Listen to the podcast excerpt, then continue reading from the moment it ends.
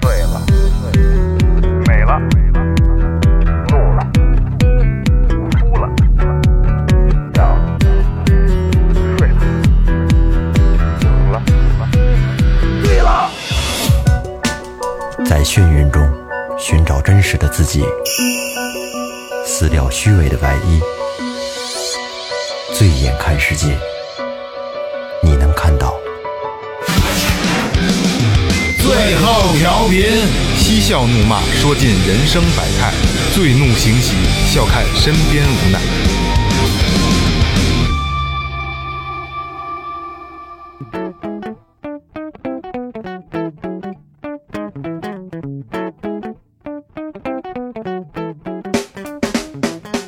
听众朋友们，大家好，这里是最后调频，我是你们的老朋友萌杰。新媳妇儿的房，寡妇床，浴池栏杆粉刷墙。大家好，我是二 哥。大家好，老岳，大家好，我是雷子。哎，这个雷哥回来了啊！这个一暑假开，这跑遍了半拉中国， 想死我了，这个录音 录音室， 是不是一暑假跑遍半拉中国？没有没有没有没那一有，忙自己的事儿，又黑了，又黑了。不是，就广东嘛，东边西边的啊， 呢，对对对，广东山西。东莞，啊广东广东怎么样？东莞别提了就，你像我们这这个是，一个塞外小东莞。 那肯定偷猫去的，明目张胆的。明不明 白？对，你像我们这一到放暑假就待不住了，就是必须我们无心工作，必须得转转。就是孩子们放假了，咱们也相当于放假了。对， 其实做调频，呃，上周没录音，咱们真是，我觉得一周不录就半个月出去了。可不嘛，一周不如半个月出去了。嗯还是之前说过那，就是录音是个特别开心的事儿，很憧憬。没错，是然后咱们把这一礼拜的事儿归置归置，就是这个这个单田芳老爷子没了，嗯，对常宝华也没了，没了，哎，好吧，就是这上个，网挺牛逼，宝子辈儿的，那对是对对头大发大师了。所以这个这个这个缅怀这两位大师，好吧，因为这这是听众跟我提的，嗯对，做一期做一期这个这个单单田芳的节目，我说操，这怎么做呀？我操，我给大家说一段是吗？忽冷忽热爱感冒，什么刮风下雨怎知道？听过那个相声吗？小时候，但是单方他们，据说单方的牙都是假的，就是当初闹运动的时候哎文革打的给打下去了，而且都是同行。嗯，你不是说说吗？你不是说的好吗？老人爷听你吗子？八十四岁，八十四走的，又是一坎儿，坎儿他比那谁，他比常宝华小四岁。常宝华是三零年的，他是三四年的。这住我听得特别关注。啊，常常老爷子八十八，对，具体的就是不知道。八十多岁其实算长寿了，长寿了，长寿不了，属于健康在在现在来讲算长寿了。你你觉着，那下下下下蛋逼啊？你觉着你，你说你能多少多大多少？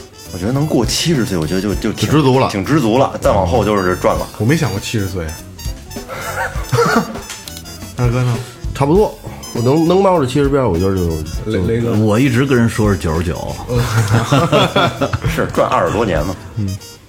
其实你去想啊，如果说人活到那么大岁数，七十跟九十九没有没有区别，那嗯前但但提是多活了二十多年。二十多年。干嘛呀？天天我一直在想，就是你活的岁数越大，可能越孤独，那肯定啊，身边的身边的人一帮小朋友，，丢一小逼崽嘛都是我操！对啊，身边你以前的认识那些朋友、那些亲人什么，好多都没了。雷哥活到九十九，家里家里什么重孙子问说，因为那个。那爷爷不怎么不出去溜达，不爱跟那帮逼崽子玩儿， 八十多岁人家没得聊。你说那些活到岁数大的，是不是都脾气比较比较好的那种？心态肯定好，对嗯对不对？你没看，实际上很很少看见九十多老头子站马路上骂街呢，没 有，一个麻痹破逼刀办的那种是吧？没有，都是这些六十多岁的，可能鸡巴骂两句，等着家就就就就那那就梗了，就梗了。其实还是保持好的心态，对长寿，对对于这个养生还是很好的。然后就是教师节刚过，啊，二老师节日快乐！啊！谢谢，谢谢 是那天我特意在群里说的，那是我霍老，那呃是我霍老师我。我嗯我我有时候没没瞧我都没瞧我过。家我孩子的二老师，对，之之前说过啊，这个雷雷哥，咱们雷哥跟这个岳哥家儿子啊，师兄弟儿师兄弟 来吧，敬敬老师一个。谢谢谢谢，儿，敬二老师一个。来 来来来，呃霍老师，霍老师，霍老师。太荣幸了，哎我都出出出汗。其实正经的，从你手底下出去的小孩儿也不少了，教出来的。年头多了是 吧？四五千个吧。没有没有， 好，那咱们就就这个这个言归正传啊。嗯，咱们就好要聊一个比较近期的一个事儿了，就是昆山，我龙哥，嗯，人很话不多，对话不哎多，结果临走的时候说了救救我呀， 龙哥玩刀的。那今就今天这个事儿呢，我请了一个我们的老朋友，这个崔老板，就是曾经的这个法律工作者，也是最后调频的这个嗯法律顾问，对吧？哎，欢迎崔老板。好，各位听众朋友们，大家好啊！欢迎我是老崔。 哎，对，老崔，这个老崔曾经从事法律工作，后来就是就转行不干了。但是呢，他的这个工作经验，还有这个从在法律方面的这个这些东西，还是就是比较了解的比较透彻的。就这个龙哥这个事儿，然后今天，然后这个老崔过来给大家聊一聊，就是因为这这两天舆论比较多，舆论比较多，就是哎呀，正当防卫不正当防卫，怎么回事？怎么回事儿？对吧？所以今天咱们先先就着这个事儿，咱们先重新把这个事儿聊一遍，好吧？好，就是这个昆山龙哥这案子啊，先咱先把最后的这个结果先说一下，就是这个检察机关认为，根据这个我国刑法第二十条第三款规定，对正在进行行凶、杀人、抢劫、强奸、绑架以及其他严重危及人身安全的暴力犯罪。采取防卫行为造成不法侵害人伤亡的，不属于防卫过当，不负刑事责任。根据上述规定和查明的事实，本案中死者刘海龙持刀行凶，于海明未使本人人身权利免受正在进行的暴力侵害，对侵害人刘海龙采取制止暴力侵害的行为，属于正当防卫，其防卫行为造成刘海龙死亡，不负刑事责任。公安机关对此案做撤案处理，符合法律规定。这是最后的一个审判结果。这个还是这个这个这个，最后还是正义战胜邪恶啊！龙哥社会人儿是吧？你看大金链子，这这不是怎么说来着？打纹身，对，大纹身。嗯，哎，不是那个东北人怎么说来着？大金大金链链子子小小手小表，一天三顿小小烧烤是吧？龙哥这典型的就是社会人状态。然后从视频上看呢，也是，就是喝点酒，肯定是喝点各种酒，对各种酒驾，你牛逼大了。我觉得咱们先把这事儿捋一遍，嗯嗯，怎么发生的？岳哥给捋一遍。雷哥，你雷雷哥捋一遍吧。是是嗯是这样啊，其实那个大部分的人都是从视频里对看到的这这个这个事情的发生，呃原因呢是因为这个宝马，就是这个龙哥他们做嗯家那的这是个武系七系啊，谁知道？好像武器，武系的看不出来，对，他但是看他个头像他武要器。占用这个非机动车道，对，可能跟这个呃骑电动车的这哥们儿有点小剐蹭，嗯，因为这么点事儿争吵起来了，然后呢上升到肢体冲突，最后这个龙哥呢去车里拿刀，具体是真砍了没砍咱们看不清，对对对。然后反正刀掉地下了，因为舆论传说龙哥每刀都是刀背拍的，嗯对但是实在实际情况咱们咱们也不但知是道。实际说，那个刀是双面开刃的，是吧？ 操，这他妈还能这么传 呢？我看那看那个刀式，嗯，那个刀型是咱们传统武术那样，那是把剑 是吧？双面开刃，五剑。他那个单面开始之后，上面有一刀锋嘛，前面那块也开了，我看有点往前有点薄，就在这个他拿刀啊去威胁这个这个骑电动车的哥们儿的时候，这个刀掉地下了。对，后来那哥们儿骑电动车这哥们儿可能搂不住了，捡起来扎了几刀，砍了几刀，最后结束了他这个哥们儿的生命。 辉煌的一对对对，就这么点事儿，其 实。后来不是还有这个这这个诈骗短信的吗？我是龙嫂啊什么的， 对对对，没没错没错。啊这周边就出的还是比较快的。呃，那那老崔，那就你来看这个事儿啊，就是你是怎么看待的？就是从从从专业角度，其实说实话，这个事儿最开始，因为可能之前固有的这个这个做法律的这个思维，最开始他抢刀的这个行为，就是俩人争抢刀这个行为，那肯定是正当防卫。但是后来龙哥跑了，哎，稍等，稍等啊，我打断一下啊，呃，听众朋友们啊，就是这这个事儿啊，咱们是讨论，千万不要说因为某我们某一个人，包括今天的嘉宾，就是你觉得让你听了不舒服，或者你是龙哥的兄弟，对吧？你替你大哥他妈的那什么的，你要骂我，我就他妈骂你，好吧？ 今天说好了，来，嘉宾继续。这个我觉得争议点在哪儿啊？就是抢完刀捅了两刀，然后龙哥站起来跑了，往车里跑，他后续这个追砍行为，嗯嗯嗯嗯，能不能算正当防卫？哦，对对对，嗯其实舆论现在也是在卡在这上对面吧，？其实是这样啊，刚才老岳也也说了这个法条，他说的是这个刑法的第二条第三款，嗯，这个呢，就高级了，高级了，高级了，技术流了，这个是属于一个特殊的防卫权，就是你你正在进行的这些行凶啊、杀人啊、绑架呀、抢劫、强奸这些行为的时候，这个人是有无限防卫权的。哦，哦，还有无限防卫权这一说是吧？，对，因为这二十条一共有三款，第一款是什么？第一款是告诉你什么是正当防卫。正当防卫是什么？就是为了使国家、公共利益、本人或者他人的人身、财产，还有这个其他权利，免受正在进行的不法侵害，嗯嗯，而采取的这个制止不法侵害的行为，嗯，对不法侵害人造成损害的，这个属于正当防卫，嗯，不负刑事责任。其实呢，这这这事儿就符合这个法但律是层面，但是正，但是这样啊嗯，第二款，第二款规定的是什么？防卫过当，就是正当防卫明显超过必要限度，或者造成重大损害其实的。这事儿有点过当了，对吧？你你说的这个过当指的是就是把把把把我龙哥砍砍成那样，有点过当 了。这个？我觉得并不太过当，并不过当。那这东西怎么界定呢？是这样啊，你从法律层面来说，这个东西界定很难，你看啊，特当别时难。我没有向着龙哥啊，千万要他妈的，咱们得得说好这事，我没有向着龙哥。当时龙哥跑了，已经开始，对吧？他跑了，他是往哪儿跑了？往车上跑。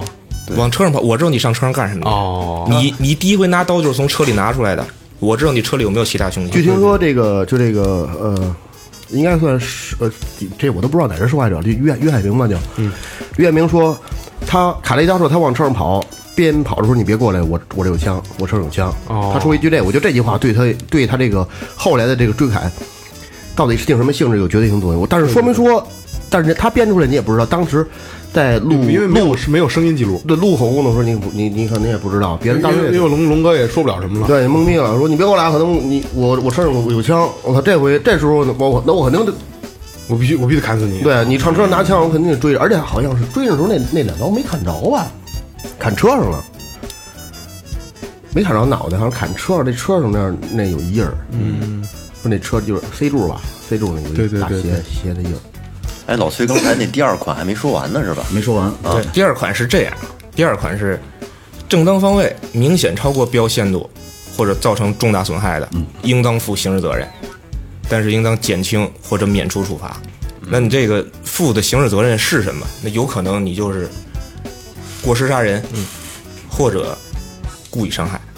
就因为这事儿是这样，就是我跟我跟老岳在定这个这次这个这个这个这个这个命题的时候，嗯，我们俩拉这个大纲的时候，老岳就说过，就是说，啊、现在判了，但是我特就老岳说，我特别不希望是因为舆论造成的，我希望能有这个事儿，若咱们不分说谁对谁错，希望能得到一个就是真正说，呃，一个明确的判罚，到底是不是这种过什么过当防卫这这这类的啊？咱们我还是那话啊，我因为我一定要小心今天今天这期节目做的，没有说我们不想有什么导向性的东西，就是我们也没有向着这谁。个讨论，对对对，就是今天为什么请老崔来，就是要做一期让大家明白是怎么回事儿。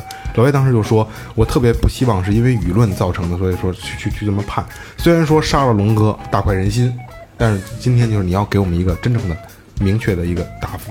这个我觉得是这样啊，老岳说这还真没什么错，很大程度上是舆论造成舆论的。受舆论的影响。为什么沈德永也发生？那是以前最高院的副院长啊，包括政法大学的阮锡林教授，嗯，都都出来发声说，该认定是正当防卫，就要认定是正当防卫，因为嘖这么多年啊，这个司法机关在认定正当防卫的时候是非常小心的，对，而且你在他们看来就是我就要扣法条，我就要扣法条，因为我我如果扣法条，我不会出什么事儿，不会承担什么责任。但是这那就是那那就是这个，如果说这件事儿上扣法律条款，其实这个于海明就就比较吃亏了。对，因为当时这事儿一出来之后，雷哥在群里面就说嗯说这个，就说这个，他估计是应该这个会造成故意伤害致对人死亡故意伤伤害致人死亡会判。因为我我当天我看见这事儿个当天，我就打电话问了我们一个律师，嗯，然后他说不乐观，嗯啊，结果结雷哥，雷哥这么上心，对我，因为我我这个我觉得是一个，也是一个挺典型的案例嘛。对、然后他跟我说说这个可以放到这个司法考试里边了都。 没问题。这个非常典型的一个个案，非常典型的一个个案，也是一个怎么说呢，也也推动了这个正当防卫制度的这个进步吧。嗯，因为之前认定正当防卫太难了，你一百个案子，一百个案子，你能你能认定正当防卫的可能也就三四个，哎，然后其他二十几个可能是防卫过当，剩下那六七十个，那没准就是故意伤害。故意伤害。防卫国难还是挺多的，应该。对，防卫过当，防卫过当是很多的。那也就是说，比如就就就就就就龙哥这件事儿啊，龙哥当时没有没没没拿刀，就是打，用手打，然后这于爱明呢还手，俩人抡巴起来了，然后龙哥不是个儿，于爱明给他用手打死了，这个估计就是超过明显的，明显超过限度了。如果说就是如果说不可能你没有凶器啊，没有凶器，就是按一般来讲，你两个人互殴能互殴到什么程度，对吧？你要说我咣叽一下抡你太阳穴上了，或者抡抡到你什么要害部位一下给你打死了，这过失。但是说他当时那个情况，拿着刀，如果不反抗的话，嗯，那没准死的就是他。没错，那假设说啊，俩人就撕巴起来了，跟地下滚吧滚吧，于爱明一拳都没还，视频也能看得见，但是一回手抡太阳穴上了，龙哥当时暴毙，然后龙嫂就就自己了，怎么办？ 你给龙嫂打电话了，如果是就就就是一回手，无意中一回手，梆打太阳穴上死了，打撩撩蛋上了，这王二哥撩蛋上了，我操，疼死了。是这样啊，如果说做这个认定的话，那太太太考验这个公安机关和检察机关的这个，因为是这样，之前为什么正当防卫难认定，就是因为习惯了，公安、检察包括法院这块儿都习惯了，我给你往互殴上面引，因为只要你我认定你是互殴，哦，那除非说你打的我跪地求饶了，然后你还接着打我，啊，对对对，这个时候我再反抗，嗯才是正当防卫。但是两个人就互殴，谁也不认怂，嗯，构不成正当防卫。哦，因为刚才你你看你说的那个第一条里边儿，就是说在制止这个犯罪的时候，呃呃，伤害了这个不法，呃，就是这个侵害人，嗯嗯，不算是防卫过当，但是伤害到什么程度不算呢？它里边也没有标明清楚。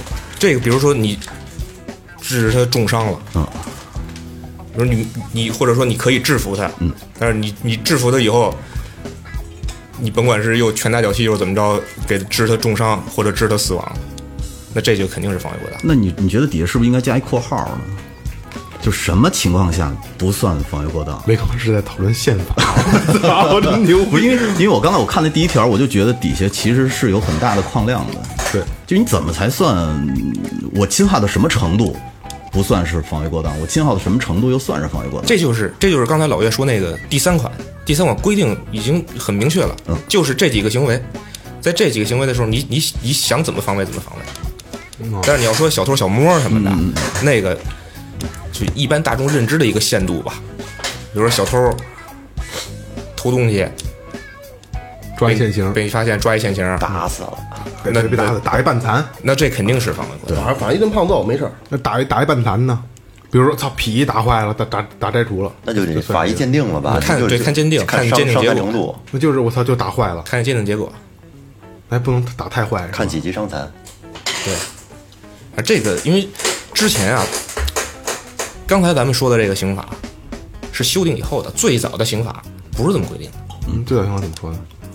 咱们现在现行的这个刑法，为什么说第二款说的是明显超过必要限度？最早的七九年的刑法我操，规定的就是正当防卫超过必要限度或造成不应有危害的，应当负刑事责任。那你你这个怎么判断？更模棱两你可了。你在那种情况下，在那种情况下，一般人的认知，包括一般人当时的这个思维方式，他不可能那么冷静，嗯嗯，对吧？他不可能那么冷静。你都拿刀砍我了，我还要去判断法律，对对对，对没错对没错，他不可能做到这一点。没错，所以这个也就是为什么龙哥这个案子最后能认定为正当防卫，就是他当当时在当时那种情况下，你换成谁，谁也做不到说，我先冷静下来判断一下法律，我这个要把他砍死了是不是对对正当防卫，还是防卫过当，还是算我故意伤害、故意杀人，我先判断一下。好，你判断完了，你已经被砍死了。而且还有，我觉得你说会不会这个这个案子这么判，也是国家对黑恶势力的一种态度，算是想哎阐对明他的一种最态度，最近是吧这个全国都在打黑除恶， 对，对因为我觉得这个其实本身是属于模棱两可的案子。他既然判了这哥们儿是正当防卫，我觉得就是因为国家知道几千万的人都在关注这个事儿，嗯，还有甚至于几万或者十几万的这个纹着身和小金链子的人也在关注着这个事儿，嗯，是吧？我就觉得可能是一个风向标识的这个 我一案直件，不佩戴金链。一直在银色的。这个案这个案子肯定是可以作为一个标杆儿了，嗯，可以作为一个标杆儿。历史性的，对，因为因为当时包括我们之前法律这这这些人这个圈儿里边儿，我们也聊，我们第一反应都是防卫过当。就差不多吧， 差不多吧。因为当时包括我判断也是，就是放弃，就是抛开这个人人性这块的东西，其实防卫不当，对吧？因为他那个追砍的太太明显了，太过分了对，那个那个意图，但是我这么想啊，他把刀捡起之后，他没有砍，他就攥着。这时候，这个这龙哥上来再给他一脚，他再来一刀，就别动他了，就非常好判，一点事儿都没有，那得还得看病吧？死了。就是这是第一刀，第一刀， 第一刀，对，第一刀肚子就豁开，他从右手捡起刀之后，顺势从地下往往左上方一撩，直接把肚子撩一大口子。致命的是第一刀，肠子就出来了。哦致这命的个也这个也很也也很有那什么，然后你最就是后扎进去的应该是。砍脑袋一下，划的划的，从底下撩的，整个从底下撩开的了，扎扎扎。如果说扎进去，刀根本拔不出来，对，不是也不能说拔不先拔不出来，那么大刀也说不准，哦拔出来不是拔出来就喷血了，拔不不是不好看有拔没有槽，有槽不吧好？这吧？刀应该是没有血刀，我好我就记得没有槽拔不出来，就吸死在里边了。为什么要有那放放血槽呢？咱假如说啊，这个龙哥拿刀，他砍那个叫刘海明，刘海明如果他身上也有一把刀，然后装着防身，然后呢是是这样砍的吗同时，然后的刘这个刘海明拿刀拿出来之后，在这个过程当中把这个龙哥给砍给捅死了，这么这样算正当防卫吗？这个啊，老岳问这问题特别好，嗯，因为这个之前也是包括法律实践界和学术界一个争论的，嗯，就是本身正当防卫人身上也有武器，那怎么去算？那要看你你带这个东西的目的是什么。嗯，如果说我就是为了防身，我并不构成说说，因为正当防卫者里边有一个叫假想防卫啊，有一个叫假想防卫。就是咱俩面对面走，丫要杀了我，然后，然后你看我，我也看你，我就觉把得耳机戴好了，怎么夹着难受不难受？不难受就跟他妈落枕了似的，说哎话还得那个。说咱俩面对面走，你你瞪我一眼，我觉得你可能要打我，你瞅啥？瞅你瞅你枕的，你你我就我就觉得你可能要打我，嗯，我甭管是捡块砖，掏个什么东西把你给打了，这就叫假想防卫，就是不法侵害没进行呢，你没真的打我，对你也没真的砍我，嗯，所以这个就一定要看。假设啊，假设刚才说的这个骑这个骑电动车的这个，嗯，他身上也有武器，嗯，装把菜厨师装把菜刀削土豆的，他的目的是什么？嗯，如果说我就是正常的、正常的生活用品、生活刀，或者说我这人平时就是比较谨小慎微，我就得带点东西防身。嗯，那我觉得这个也是没问题的。那你就跟那个刀具有没有关系呢？因为本身它有有的那种刀具是属于就是违法的那种尺寸嘛。这个就是我我装一把砍刀和我装一怎个么，随身携带，譬如说那个新疆的那车种筐里那内蒙的那大侠种什么的那种刀嘛，啊 关背关刀进了是吧？这一和关我拿刀了一这里都没个。啊人儿，快把把他们剐着。和我拿了一个，假如我就是拿一把裁纸刀，我就是一个文员之类的，我包里正好有，我觉得这是不是性质也不一样？对，这肯定是不一样的。如果你你拿的是管制刀具，管制刀具本身就是就是违法的，那这个认定上龙哥这个肯定属肯于定是嗯上来就就就就输你知了，道输我跟一你半。啊我跟你说那个我我亲身经历的呀，哎好哎是是我一个朋友，我一个朋友特别早以前了，是我上高中那年，他在 那会儿有一个叫山村美发，后来改成一个迪厅了，在那儿跳舞，后来认识一小姑娘，交交朋友就拉到沙河去了，然后结果那个有一帮人就抢这女孩儿，半截儿给劫走了。然后呢，可能也是追嘛。后来我们这哥们儿就特窝火，特别生气，他们当时拿那个弓子弓子板儿，就是那个汽车底下那个，嗯，因为看国仔嘛，拿那磨了那吉他袋儿一背带儿的刀，然后把那袋儿刀逮就拎下来了，在大门口等着，说他们来我就他妈弄死他，嗯，结果那帮哥们儿还真来了，开着小棍儿来的，那 哥那哥们儿呃下车，然后呢一刀横着就劈脸上了，嗯，劈完脸上那那一群人开开小棍儿就跑了，嗯，但是在这个呃时候呢，这所有人都乱套了嘛。嗯，其中有一哥们儿特冷静，他就是把那刀那一袋刀捡起来，就扔到就那南南大河应该是。嗯，后来最后呢，就是警察来了，有时候怎么回事？说我就随便地下捡起铁片儿，我就啐过去。嗯，所以后来导致的案子判的那个就完全不一样，跟最最开始他预想的那个。哦，这就是我我从地下把那个捡起一个东西来，和我从楼上拿了一袋刀下来，这是完全不一样把的那个小定性。小棍儿那帮人给砍了。对。那这个肯定是你，因为你事先如果准备这种凶器了，那你你那就就是你就是有预谋的，蓄意的，对吧？就是蓄意的，就不是激情犯罪了，因为激情犯罪跟这种蓄意的还是不一样，看起来对。我就别人把你弄死喽，这感觉就不一样了。我没有，我就当时火上来了，我就随便捡起一东西，我就我就就拽过去了。对我就傻逼了，怒了。那假想方面我觉得挺有意思，假想方面，真是你这就哥们儿，你神经病那看是妈他妈想多了吧？ 这个正当防卫这个有很多点，你包括还有还有这种挑拨防卫，这怎么讲？没听说过，挑拨防卫。你比如说吧，我跟萌姐有仇，嗯我就想弄死他，嗯，哦我想一招，我招他，我就招他，故意招他生气。对我故意招他生气各位玩人脑袋，扒拉头发是啊吧，？我我我故意招他生气，让他过来打我，嗯，然后我防卫，对，这就叫挑拨防卫。哦，这就是，其实他就是官词儿，其实按就是欠儿逼，就是，是吧？对，反正龙哥这事儿啊，确实可以说是这个这个正当防卫有正当防卫以来最有意义的一个案嗯子。里程碑式的这个案件了，我觉得算是。探出花来了，就是真盼盼的锦上添花。其实我觉得舆论有很大的把这事儿推起来的效果，绝对肯定的绝对有导就向性就是让大家都知道这事儿。没错。啊实际上这种事儿发生在很多，太如多果不了是如果不是龙哥，是个普通嗯人，可能这事儿就不一样了。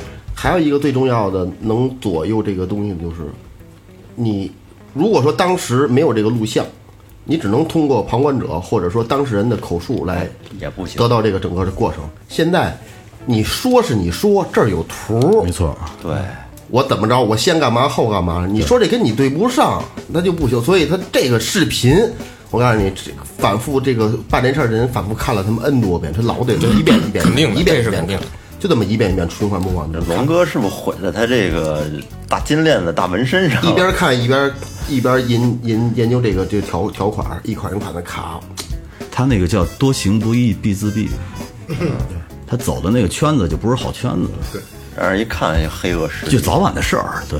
你没说那会儿那看国仔的时候，说一边在棺材里，一边在警察局里嘛。嗯，一只脚，那那两两只脚，其实像龙哥这种的呀，就跟咱们小时候上学，嗯，一帮人，嗯就那时候，咱就咱就说西街，嗯，大哥，嗯，你这打得过谁？嗯，你就说去吧，打得打不过过谁打不过嗯是吧？就是那怎么当他大哥呀？啊有面儿，他就面儿起来了呀。其实龙哥也是靠人多，龙哥捧起来的对龙哥打不过谁，对吧？扔拳馆，我给保加一都给他揍了。所以就是就是换个人，就可能就不是这个判，不是这判。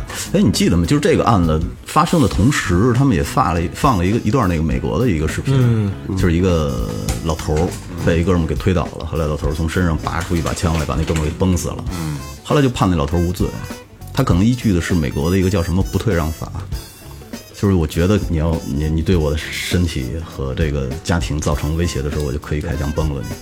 美国还是那我觉得太狠了，那个今儿今儿看一个中午看新闻，有一个有一哥们儿出一书，那书就说特朗普在白宫都有一有什么做了一些不可思议的事儿，就感觉就实际上就爆料啊！我操，人家能出这样的书，啊，对，对，咱民民主嘛，这就说到这儿了，对，对就嗯就到这儿了。但是我我觉得还还中国还是还是特别的好，这个这个对啊，中国我挺们很挺很安全的，很安全啊。很安全的。当时十点多钟回家没事儿，天然不高兴，我十二点出去遛弯儿，嗯没问题。而且我也不怕谁不高兴啊，我就是觉得十几亿、十五亿的一个国家能管成这样，我对这国家是深爱的。哎，对对真的，你而你且你你现在抽人一嘴巴，你报警人警察都管。对，你去索马里试试去。丫给我丫打我一逼头，是吧？丫给我一逼头。对，好像 那条件是视频嘛，一女的坐在沙发上，说你知道一个五六岁的小孩俩大逼头是什么感受吗？给他造成心里造成多大伤害啊！就哭。看着怎么都这么怪，要不你看我这个，我在我嘴唇上那什么都是这个。 对，我在我嘴唇上，哎还有，逼我还看过一个，就是类似这种，就是天津的高中生打另一高中生，尼玛高咪， 抽大嘴巴，尼玛高咪啊，就告密高密啊！嗯，扎针儿了，给他。对对对，这叫什么针儿爷是吧？嗯那老崔就是在你这么多年工作经历当中，你还就是遇到过，比如这种就这种这种判的有，就是会有出入的这种，或者是让你记忆特深刻的那种奇葩案件之类的，最后咱们这劲儿上来了，说奇葩案件，啊奇葩案件喝得我直很多，真的。就你记忆最深刻的，我记忆最深刻的，我记忆最深刻的是一个执行的一个案子。嗯，所以说，为什么说中国的法官难当？就是都不不光说法官啊，就包括是警察呀、法检律工察作者啊官，对，就为什么难当？ 就是就是因为有的时候闹得你没招儿没招儿的。我之前接触过一个执行的案子，这个精神病杀人的，嗯，哦，精神病杀人的，杀人的这个二十多岁一小伙子是山东人，跟着同村儿的收废品的一块儿来的北京。嗯嗯，在北京大兴一村儿里，就当时犯病了，无缘无故就闯进人家，把一正洗衣服的老太太给杀了。干别的了吗？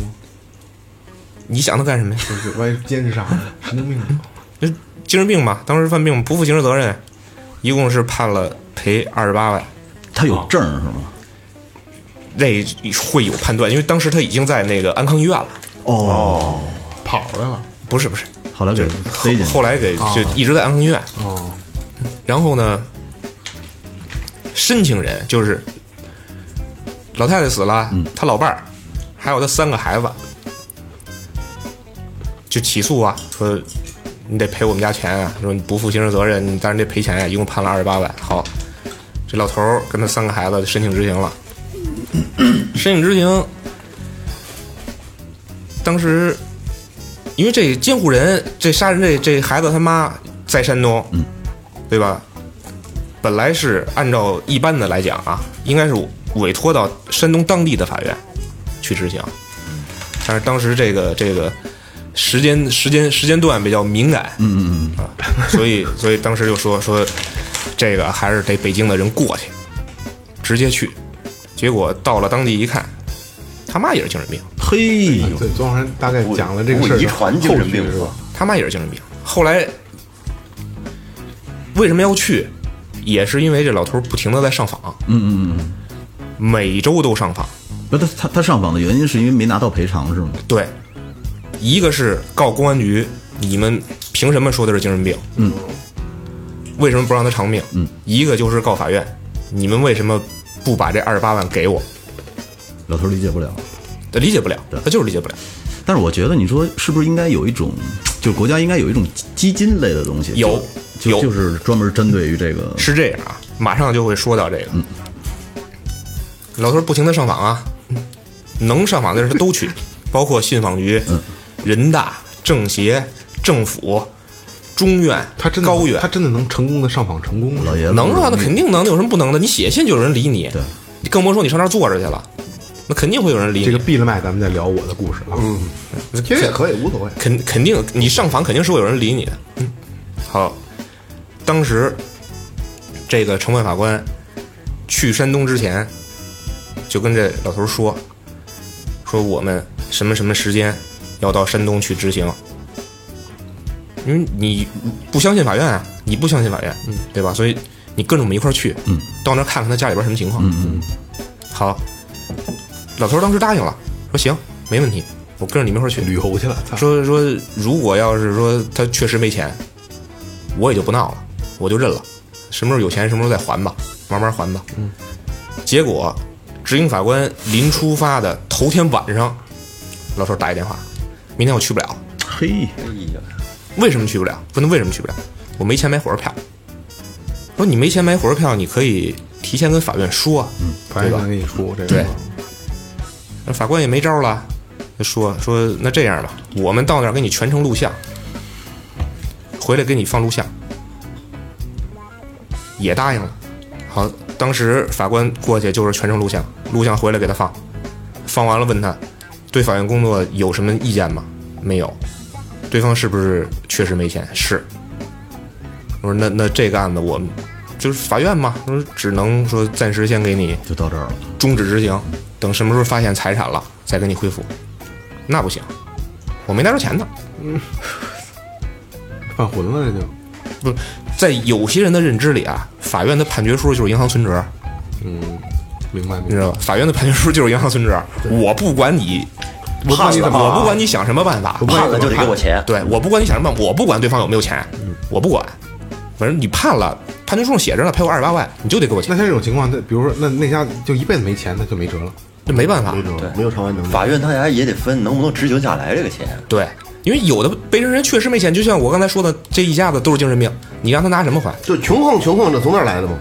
家里边儿一点招都没有。家里边儿四间平房塌了一半儿，家徒四壁，什么都没有，你让他拿什么赔钱？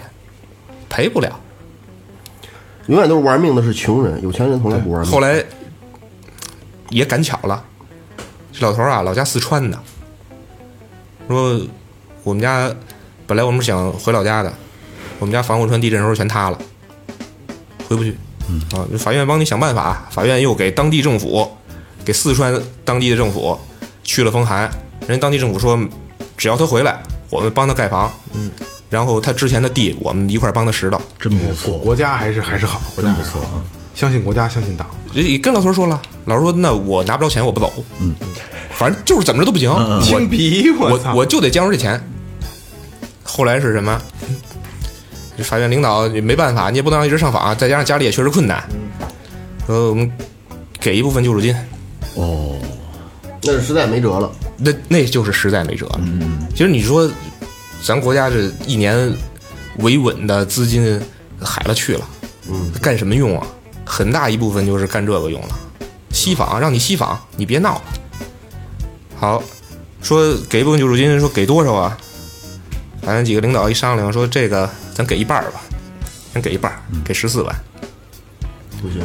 当时这城管法官就提出来说，咱要是给他这个钱，咱也不能一次都给了，对吧？你你甭管是说一季度一给，半年一给，怎么着的，不能一次都给了。岳领导当时可能也没太在意，你说就是一次都给了，赶赶紧把事儿了了就、就得了。可能也也头疼，弄弄对，好，弄完了，给他钱之前都说的好着呢，说我法院你得结案呀，对吧？得给你做笔录啊。说你拿到救助金以后，这个案子就暂时终止执行，等发现财产了，再给你恢复执行。当时签字倍儿痛快，嘁哩喀喳给你签了。拿完钱的第三天，五封信访信，这人他妈就不，哎，然后院领导当时就窜了，就直接找承办法官说：“你这案子怎么办呢？说钱都给了，怎么还闹啊？”然后那承办人也没办法呀、承办人就给老头叫过来了，说说你当时说的好好的啊，我当时要不给你签字，我连这十十多万都拿不着。不是你你说的这个，你知道，就是这个让我感觉和我心目中的法官不不一样。我老感觉这法官应该高高在上的，然后横眉冷目的，说什么是什么。然后你这么我我觉得跟小媳妇儿似的，两头受夹板气。说实话，其实就是这样就是这样，就是这样这样，尤其是在基层的这个警察、法官、检察官，经常是受夹板气。不聊真不知道这这。经常是受夹板气，对吧？当事人不管你拿的，当事人我拿着法院判决呢，你就得给我执行去。呃我给你打电话，你就得随叫随到。我去，那因为你执行，你需要抓人啊，对对吧？你晚上三点给你打电话，我发现这被执行人了，你过来带着法警过来抓吧。那怎么办？你不去就是你渎职，哦对吧？你不去就是你你渎职，因为我之前也跟这个法院法院的一些朋友聊过，就就干这行的啊，不说百分之百，百分之八十以上都是焦虑、焦虑抑郁、精神衰弱。那我觉得他们都得有心理医生了，啊没，要不然现在崩溃现在现在应该是都会给你配心理医我觉生、得心理也咨是询嗯。现在之之前十几年前都没有，没有十多年前都没有，你就自己扛着呗。因为想全都是负面的那些垃圾对对的对信每息进来每天见到的都是负能量，对真是每天见到的都是负能量。这种事儿，这种事儿太多了。为什么说后来这个救助金就不敢说随便给了？因为什么？经常上访的这帮人互相都认识。给一个你就通气儿了。其实说实话，你这救助金就是一个恶性循环，就跟咱似的，你给这打折了，哎，他打折了，你怎么没给我哎打呀？嗯你就是一个恶性循环。闹我就能拿着钱，嗯，我不闹我就拿不着钱，对那我干嘛不闹？我干嘛对吧？我就天天跟你闹呗，那我就拿着钱啊。对，一传十，十传百，不好控制了。来闹的人越来越多，发家致富的新路了，已经变成。嗯，你能有多少钱给？嗯对，对吧？你你你给他两万，给他五万，你凭什么给他五万？我比他还困难呢。嗯，对，对对对，其实这个吧，我觉得和他他这个他这个，既然他有这国家是有这部分钱是吧？有，有这目前其实应该是一个是一个档，比如说像被受害人这种的，说就一儿子俩老头儿，一俩一七十多一八十多了，儿子帮家没了，或者说留一孩子了，剩一个俩人离离是就单亲，把把这男的给杀了，然后呢他就那边没有偿还能力。你根据各种情况说，这边要是家里什么事儿都没有，说就一老老爹有退休金，一月一万多工资拿着，就算了。一个一万多退休金呢，我操！咱咱就啊什说么级别的人这物人？就是现在的七，现在的能活七八十有退休金都不都都不少，嗯都得好几好几好几好几千了。嗯，那种就就别给了，那您这不符合我们条款。您符你就就救助金一符合，就两人都在农村，本来受害者就就就家里就不怎样，儿子也没了，不是七，不按是这条款要加加那国可家是给你你要这么搞的话，他就其实就就失去法律的公平性了。我觉对，得因为这事儿是这样，啊啊是吧就是他而是且你说这分档的没问题，但是有很多情况下，就是大多数情况下，嗯人性和钱面前真的不值钱了，就钱就不值钱，不是人性就不值钱了。这个二哥，我跟你说啊，所有的这种都要求你提供证明，你提供你得给我提供家庭困难证明，对吧？对你家里几口人都什么工作，有没有困难证明，都要求提供这些。但是你到实际操作中，不是不是你想的那么回事儿，有的有的有的情况你控制不了，你确实控制不了。而且就是你说说挣一月一万多，然后这个高学历、高素质这种人可能就算了，我认了。咱咱说一个四千块钱的也够活，但没有高学历、高素质，就鸡巴不行，我就就得要特。殊的那种，还是其实这事儿吧，如果你你反过来为受害者来想想，还是其实你对于人家庭来说都是挺大的一个事儿。双方其实都是，双方其实都是。这那边儿他既然有这一神经病孩子，你就够可怕的。二十多岁神经病，你说你怎么弄啊？因为就像雷哥说的，就是十五亿人口的一个国家治理成这样了，已经很不错，对对很不错了。就是他用从四九年到今天这么多年历史了，他一直在不断的完善、不断的磨合、不断的他妈推陈出新。其实咱们能想到的，国家都想到。其实法律一直在修改，一直在细化。对，您正在收听的是中国唯一一档最后谈话类节目《Talk Show》，最后调频。 Tipsy Radio. The only one.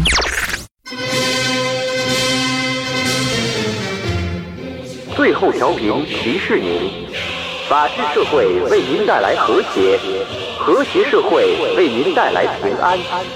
学法、懂法、护法，我们一起共建和谐之家。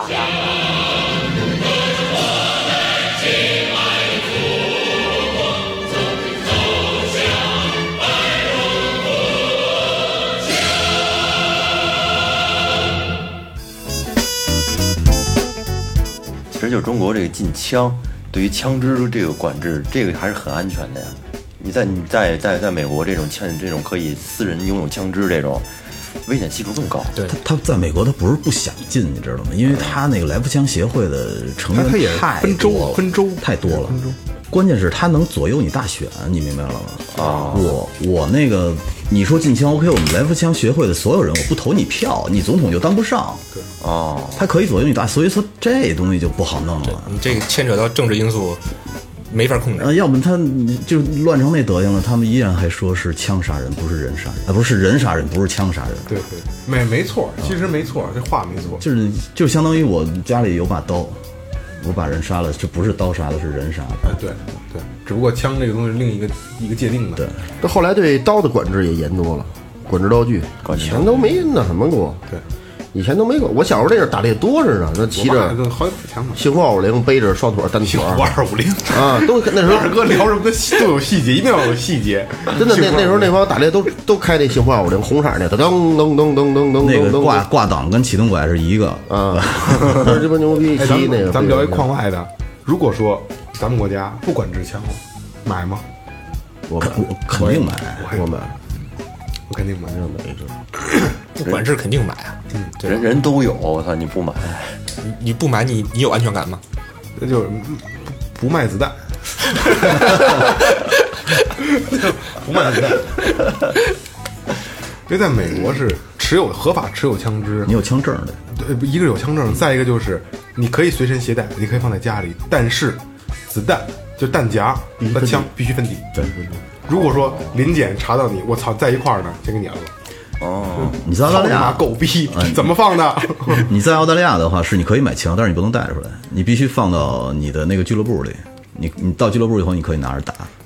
啊，你这放你们家的说话起来吧就不行。就是这个这个枪，枪这个事儿啊，你就不用说说你普通公民持有枪，你就包括司法机关，我听过最逗的一个啊，那是好多年前了，可能得得两千年之前了，也是那天跟法院哥们儿聊天儿说的，当时也是法院要执行一个案子，这个原告给提供线索，说他们就在门头沟山里呢，嗯，那边有矿，我就在矿里，家里有矿，然后组织法警去呗，该抓人抓人呗，然后矿上可能有炸药，肯定有啊，那个时候啊，法院还有枪，嗯你说后法警随身装哦对着，法院那时候都法院那时候是有枪的，后来是都归高院统一管理了。不能随便带了。对，然后那时候就跟院领导请示，又跟高院请示，说这个我们这回执行得配枪，说对方那边可能有炸药，危险系数比较高。嗯嗯。批了一把手枪，三发子弹，嘿，枪跟子弹必须分开放。不是是这样，啊我我们不明白这个分翻开发放装兜是分开人放，还是说在我身上，在我一个人的身上，我分开装就行了？这个这个还还真不是说特别清楚，你必须分开人还是怎么着？这个案子你你具体的你你你你了解吗？具体的我不了解，反正因为当时就跟跟他们聊闲篇儿嘛，就说当当时他们自己也 聊，说咱这个一把手枪三发子弹，万一人家那边真有炸药，真要点，咱怎么弄啊？跑呗，咱头两枪是不是还得先鸣枪示警一 下，然后剩一发子弹干嘛使？最后最后这事怎么判你知道吗？这是这是判完了，老崔，我我有点问题啊，现在就这个这种出轨的现象普遍，这种事儿也挺多的。比如说那个，我操你妈，我媳妇儿，我让我媳妇儿还你妈跟我这吹牛逼，操你妈明目张胆的跟我这这逼那这的，哪天我给家弄死了，是吧？哪哪这不那什么一烧，西游一烧，逍遥法外，最后给我逮着了。呃对这种人有倾向吗？会不会判个无期什么的？就别别别别别吃黑枣了就，有没有？你说？这个啊这个得得分怎么说也，分怎么也也也也看他有有有没有给他倾向的这些，给他呃就是轻罚的这个有这个这个条件是吗？是不是？是这因为样因为是这样，如果说你你你这事儿是有前因的，就是对方是有一定过错的，那按照对方过错的大小，可以就可能在量刑上会会有一些考虑。哦，对，还是得，其实还是其实说白了，我觉得法律是讲道理，你能说不说得通说不通看前因，是吧？说我一回家，我操，瞅俩玩人儿媳妇儿人说跟床上滚呢。我一上来还给我俩逼的，我操你妈 的！哎，我我这暴脾气，我这没惯着他，我直接照蛋包给丫一脚， 但是你你说给你俩逼斗和他们俩跟床上滚的那性质又不一样了。不是，都都都都发生了。假如他就跟那儿滚呢，没给你俩逼斗，那然后不一你样你给他弄死了，那不一样那对对，那确实不一样那性质又不一样了。啊因为那不是因为是这样，西门庆吗 嗯就就就包括说龙哥这个事儿也是，为什么能认定为正当防卫？嗯，就是就是因为你无缘无故的，你就过去砍人家，对对吧？你要说说之前这俩人本身就有仇，嗯，本身本身就有仇，这个骑电动车这哥们儿打过龙哥或者是怎么着，嗯他过去寻仇那是就是另从视频看就是鸡巴见招那个，操！你他这这就是无缘无故的嘛，就是就是一种无理的挑衅，嗯，对吧？无理的挑衅，人家骑电动车的哥们儿也没还手，没错，对吧？也没还手，一直在闪躲。那你你过来拿刀砍我，刀脱手了，我为了自保，那怎么办呀？那哥们儿也是个退伍军人，身体素质挺好。那哥们儿当时啊，肯定也想，我操，摊上事儿了。一看下来这人，大纹身、大金链子，一看就摊上事儿了，黑社会。那据说生活条件不是特好，嗯但是当时那种状况，一看这种人，人本人自行车道，骑自行车骑得好好的，你大宝马过来憋人一下子，一看肯定摊上事儿了。他肯定他肯定脑子里当时想了很多，肯定想了很多。像如果要是说这个事儿，要是说我不把他砍死之后，会有什么后果呢？我觉得肯定没有想那么多，当时就疯了，血贯同人了，还想什么后果？我先给你干倒，你别爬不起来就完了。你你人活那岁数，操！拿这刀跟我脸蛋子啪啪啪拍，就其其实心里边一早早一万个操你妈了。对我啊我的目的就是给你干倒，但是具体死没死那是后边才嗯那能你想觉得得起他来他的想没想过这个？如果要是不给他弄死，到时候后面很多人会，我我我觉得想小不了弟那们么会多报复他。当时肯定疯了，这我觉得当时他应该想不到，想不到，想不到这么多，想不到那么多嗯想不到这么多。你我就是已经我受不了了，我的这个我必须要发完泄全了完。全处于自自卫，就是就是想保命。当时歇斯底里的一个状态了，肯定是。你想，我觉得你搁谁都一样普通人要是拿一把刀去扎另一个人，那是一种什么心态？这哥们儿一点都不怂，嗯，这哥们儿一点都不怂，拿着刀根本就没跑。跟一般人说实话，说实话啊，聪明点儿的，那个就是想得开点儿的，早跑了，对，你换咱谁也跑了，跑吧就你我跟你较什么劲啊啊，？对呀、这草鞋不踩臭狗屎，说操嗯说说你拿尺踩我，我还跟赢赢着你，我才顶球还这是所谓的垃圾人嘛？哦对，跟他较劲，真的，你不是不是，但是他这几天不好受，这哥们儿这几天，真的就是他，他不可能完事儿之后马上判决让他走了吧？他肯定得拘他一段时间，五天吧。五这五天，我告诉你，相当于五年他的思想斗争。我告诉你，要要心重点儿，头都鸡巴得白了。真的心理压力大，嗯真的。对啊，到底怎么弄？我对怎你么怎么进来的？杀人！哎，你说他回去到他们那村儿里会不会牛逼大了？牛逼啊哎大， 横着走了就开始 胡说八道了，开其始实我觉得还可能还不会。不会，应该不不会，嗯对这是这是不是那种人，瞎扯了啊！对，他就不是那个龙哥那种劲儿。龙哥这要是杀人没事儿，那牛逼大了。牛逼大了。社会有传言，龙哥你真牛。那小弟得翻一倍。嗯，这回龙哥也挺牛逼的，火了，为这帮这帮黑恶势力做了一反面教材。咋咋呼呼的，你们哎多好的一教材是不是？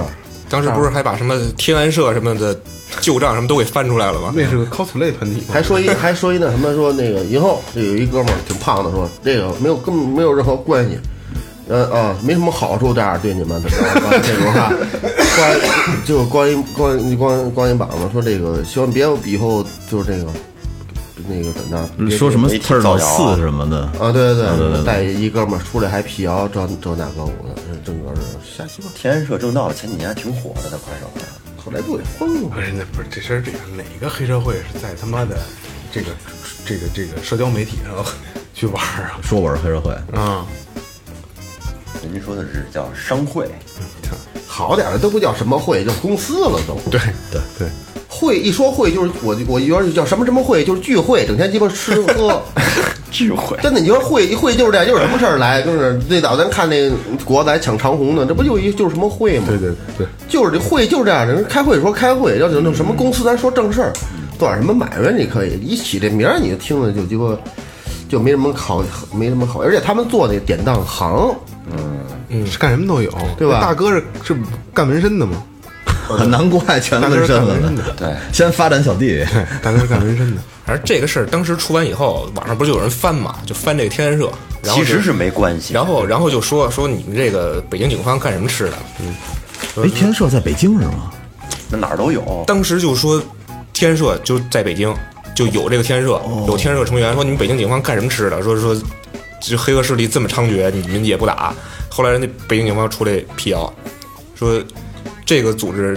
零七年的时候就已经被我们灭了，当时这只是一个很小的案子，我们觉得没必要宣传。七年，他们就是拍拍拍快手，对对对对对拍快手，让生你死弄一聚众，我操！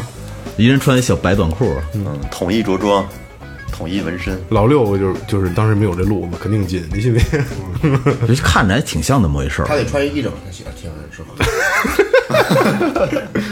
呃，对老崔还有没有比较有意思的案例给我们讲一个？二哥感兴趣的二哥感兴趣的，情，我都那这这这个还是还是比较少，我接触的这方面还是比较少。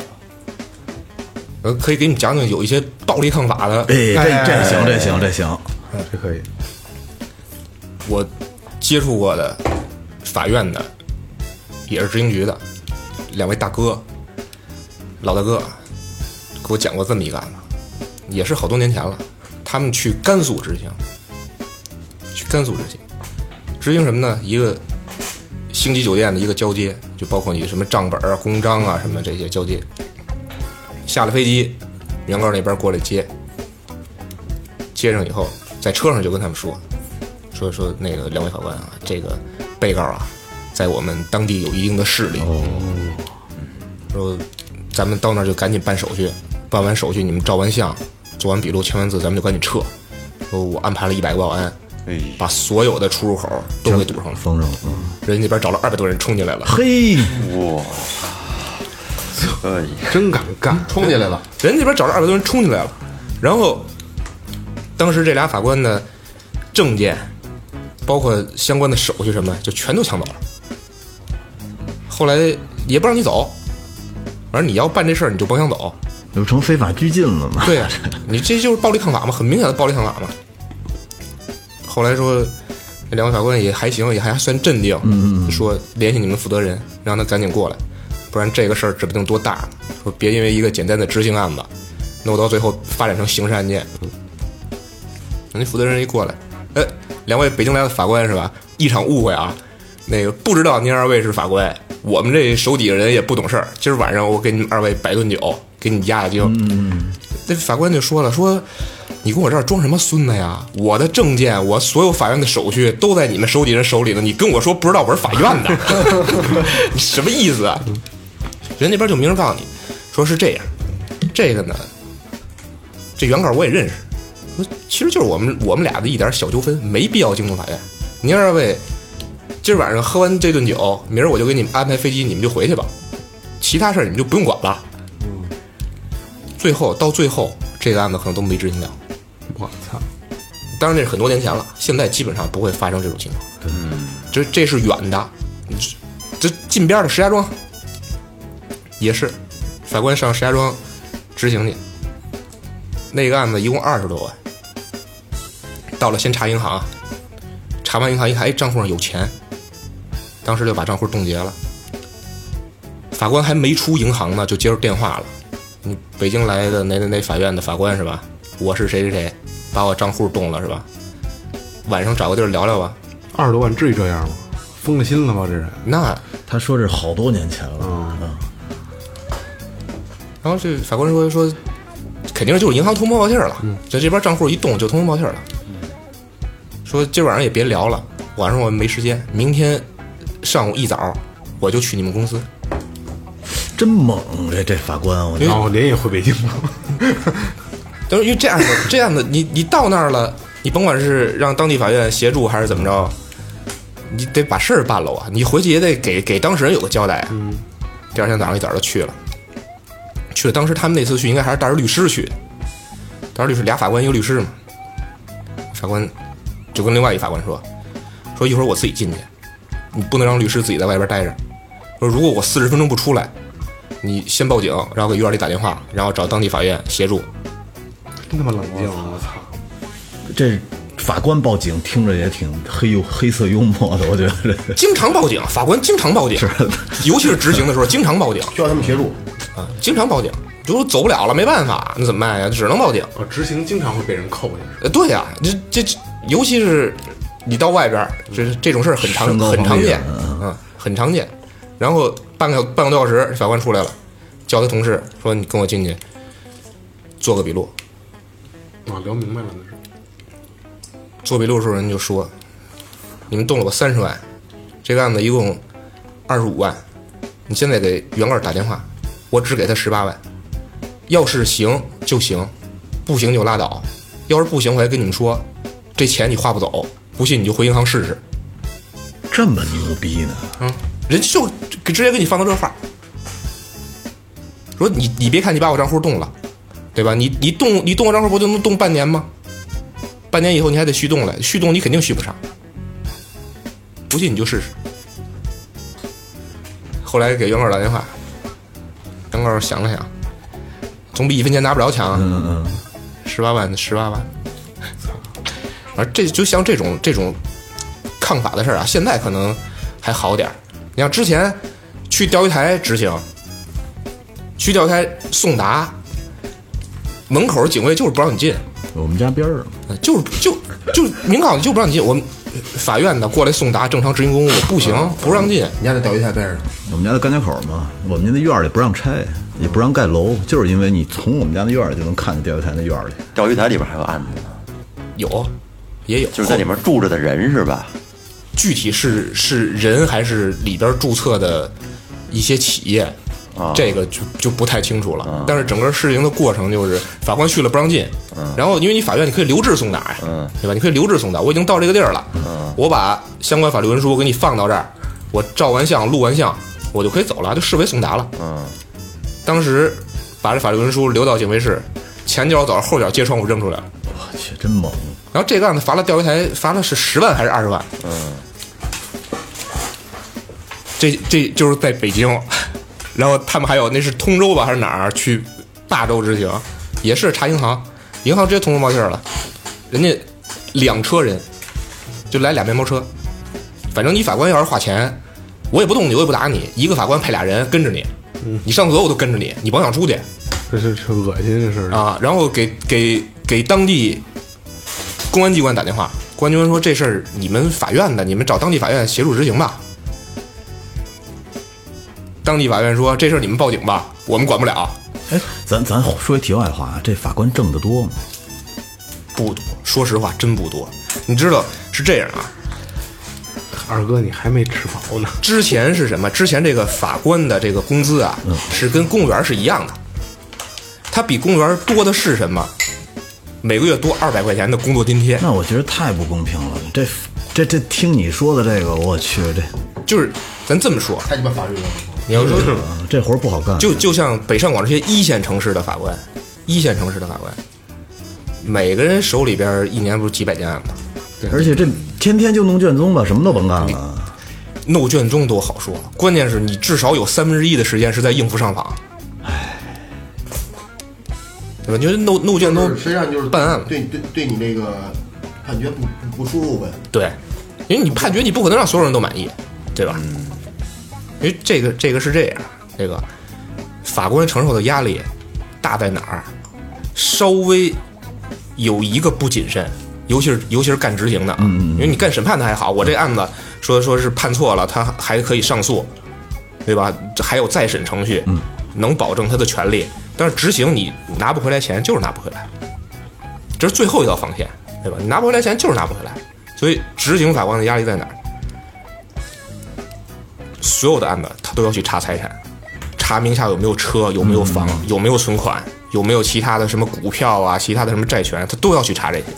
那现在可能我我听听他们说可能还好点儿，就是网络也比较发达，后台都弄错了，对后台工作，以前就他们就是海查去，嗯，银行就是海查去，到处撒单子，看看有有没有存款，存款查封都是有期限的。如果说过了期限，你忘了续封了，钱跑了，或者说车被卖了，那是你法官的责任。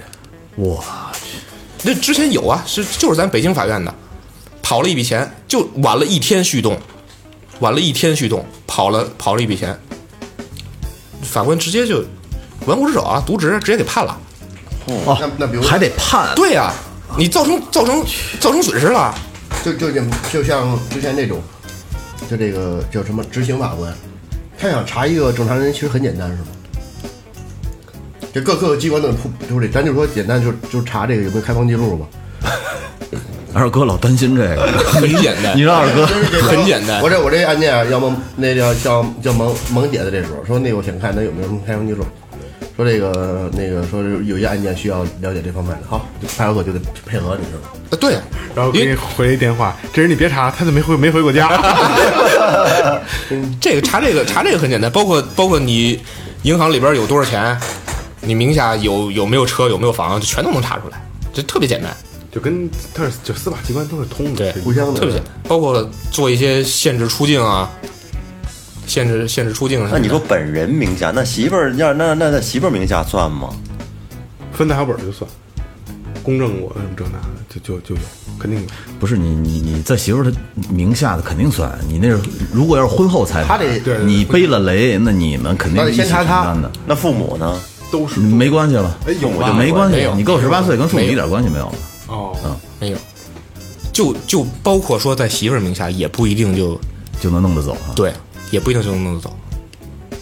这个之前也接触过，夫妻俩离婚，这男的是内蒙的，你别说地儿，你然后地儿我就这女的呢，其实当时知道，因为这男的在北京有套房，嗯嗯，就知道要拆迁，所以才结的婚。哦，拆完迁以后卷了二百多万拆迁款，嗯操，呃，就是我一套房我都不要，我只要钱，嗯卷了二百多万拆迁款，然后法院一判，你得给这男的一半儿啊，嗯啊，一百多万，这男的也苦的哈的，嗯嗯，天天来找法院， 后来就这女的，这女的拿完钱以后就消失了，就特别谨慎，看背后肯定是有人指点，法院的去银行查，就查这个钱，全都是取的现金。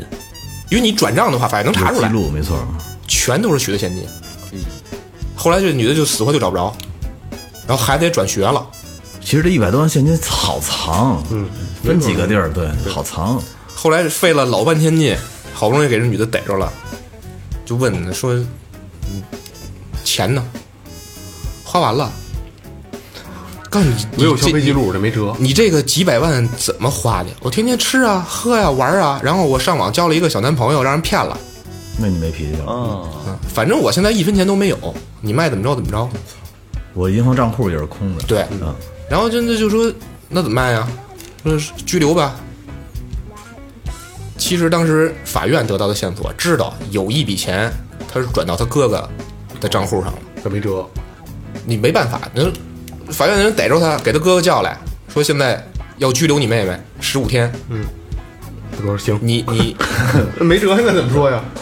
你要是说能拿能拿钱做个和解，你说一百多万你一一下拿不出来，你先拿几十万过来，让你跟原告做个和解，剩下钱慢慢还，人原告也同意，没有，一分钱没有，我就是一个商场保安，我没钱。嗯， 你拘他吧，感谢政府什么的。然后说那就拘留你妹妹了，啊，用给她拿被子吗？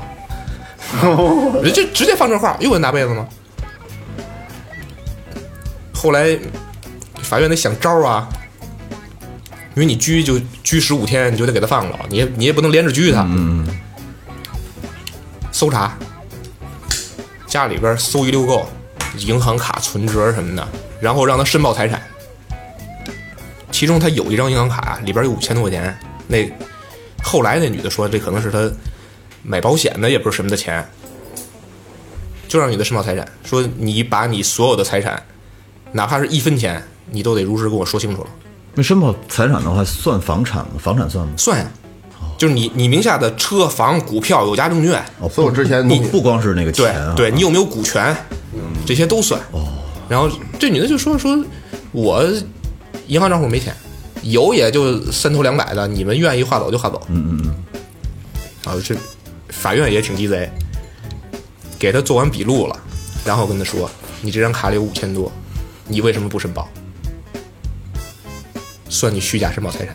那女的说：“我忘了。”说：“那忘了可不行，给你做笔录时候跟你说的很明白，对吧？跟你提醒了你无数遍，让你想好了再说，想好了再说。你你不交代，那好，再拘你十五天。哦，可和哦，是以这个名义拘留的啊，对， 找辙只能找辙，找辙是重新拘留，对你只能找辙，因为一般人来讲啊，一般人来讲啊就在里边扛到一礼拜多的十天，他如果有钱，他就拿出来了。这女的在里边溜溜扛了一个月，一分钱没掏。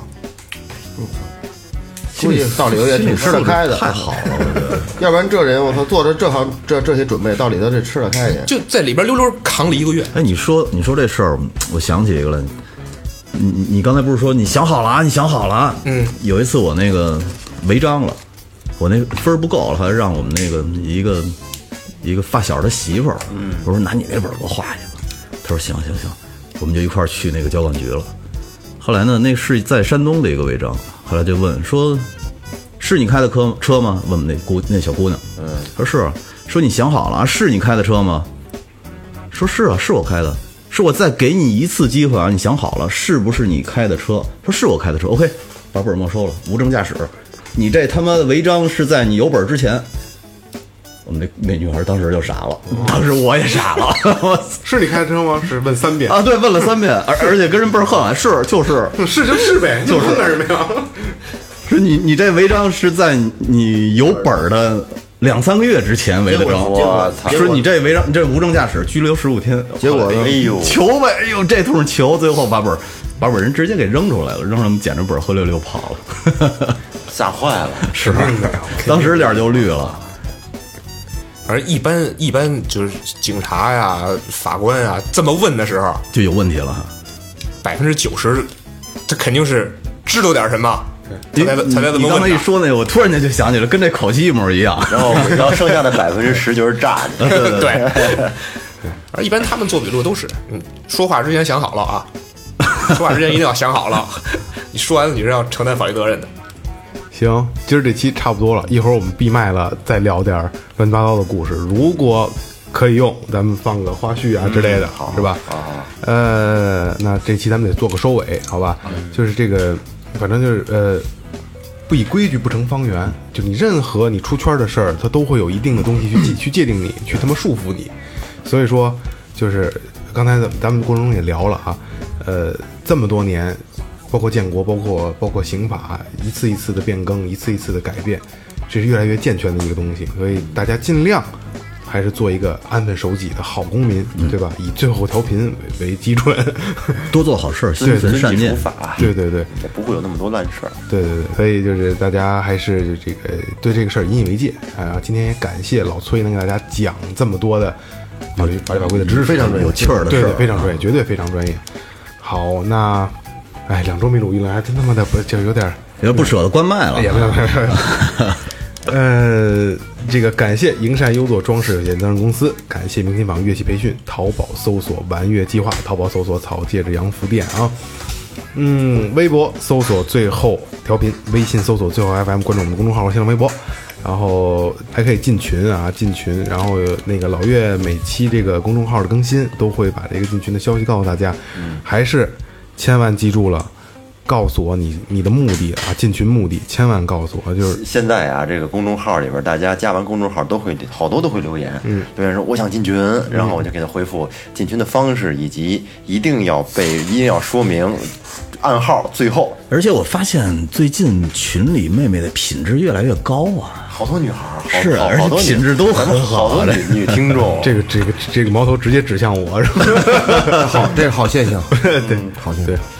这个基数越来越大，所以我真的进群这，我刚我之前说，我跟群里朋友也说过，就是我尽量就保证一个群，咱们高素质的保证一个群，因为群越多，就是可能我们跟你们交流的机会就会越少，对对吧积？极发言，大家都积极发对言对。对对，开开心心。然后这群真的每天操，只要你今儿忙没看，好几百条、好几千条，嗯我靠，粘合度非常高，非常有意思。嗯，感谢老崔，然后也感谢每一个就是真正说给我们打赏，然后每期听我们节目的人，你们的这个这个每一次打赏，真的我没有没我我不去去这去念每一个人的名字啊，但是但是我真的很感谢你们，就是真的两块两块的这个这个这个这个，我还是挺感动的，因为这是你们对我们我们的认可，嗯，好吧，这里是最后调频，感谢每一位听众，拜拜。好，谢谢，拜拜。